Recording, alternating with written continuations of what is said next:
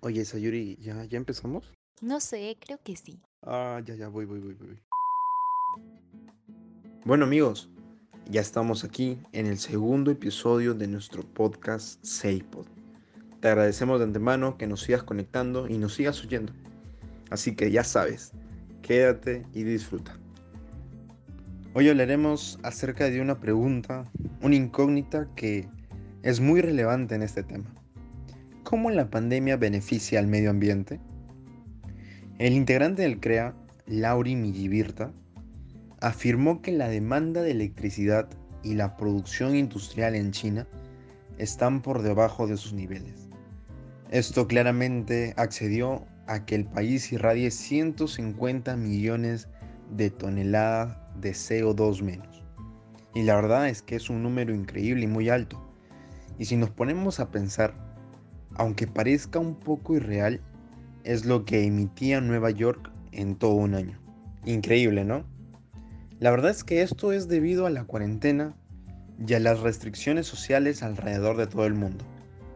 Hablamos precisamente y claramente de los inicios de la pandemia. Año 2020, marzo, abril, junio, julio quizá, en donde las restricciones eran sumamente estrictas.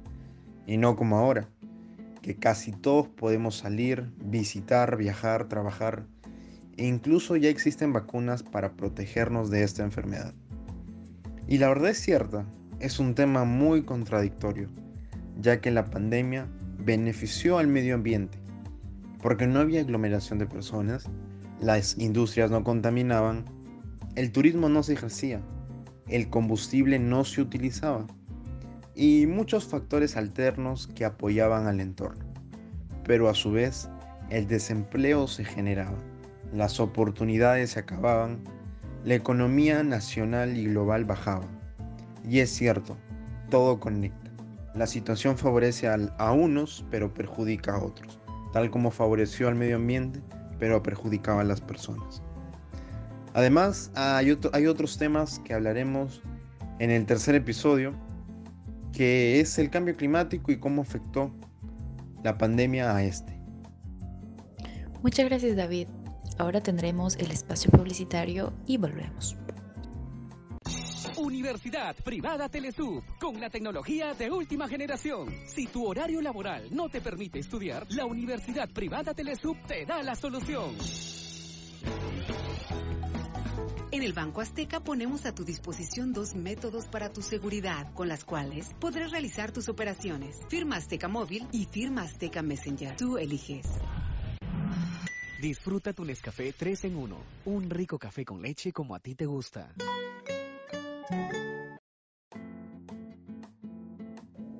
Agradecemos a los sponsors y David, te cuento que... Además, el cambio natural en el paisaje peruano se debe a la ausencia de contaminación en espacios geográficos.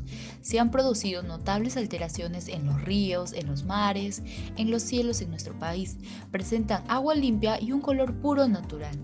Esto se debió a que ya no había contaminación humana.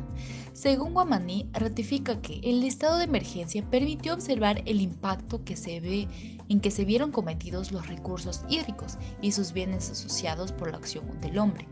Por ello, es importante que tomemos conciencia y considerar que el agua de nuestros ríos y canales es para el consumo agrícola y humano, por lo que no deben ser zonas de arrojo de basura y desmonte. Guamaní hace referencia al agua más que todo, y es verdad. ¿Alguna vez no hemos visto basura en un río, mar o lago? Es algo lamentable, pero cierto. Sin embargo, gracias al aislamiento social, que es la falta de presencia y acción humana, estos recursos hídricos se han parado de utilizar o al menos su uso fue mucho menor. Ya no es el mismo impacto que hace dos meses el agua por fin se mantenía limpia. Es más, esto nos favorece ya que esta misma agua se utiliza tras ser procesada para consumo humano.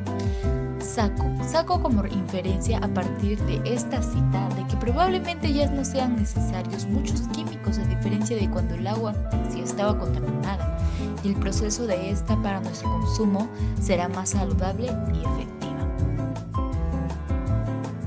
Bueno, y aquí terminó el segundo episodio de nuestro podcast.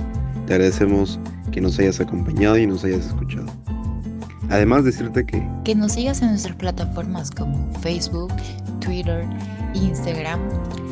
A mí me puedes encontrar como Boli2003 y a Davidcito como arroba David Face.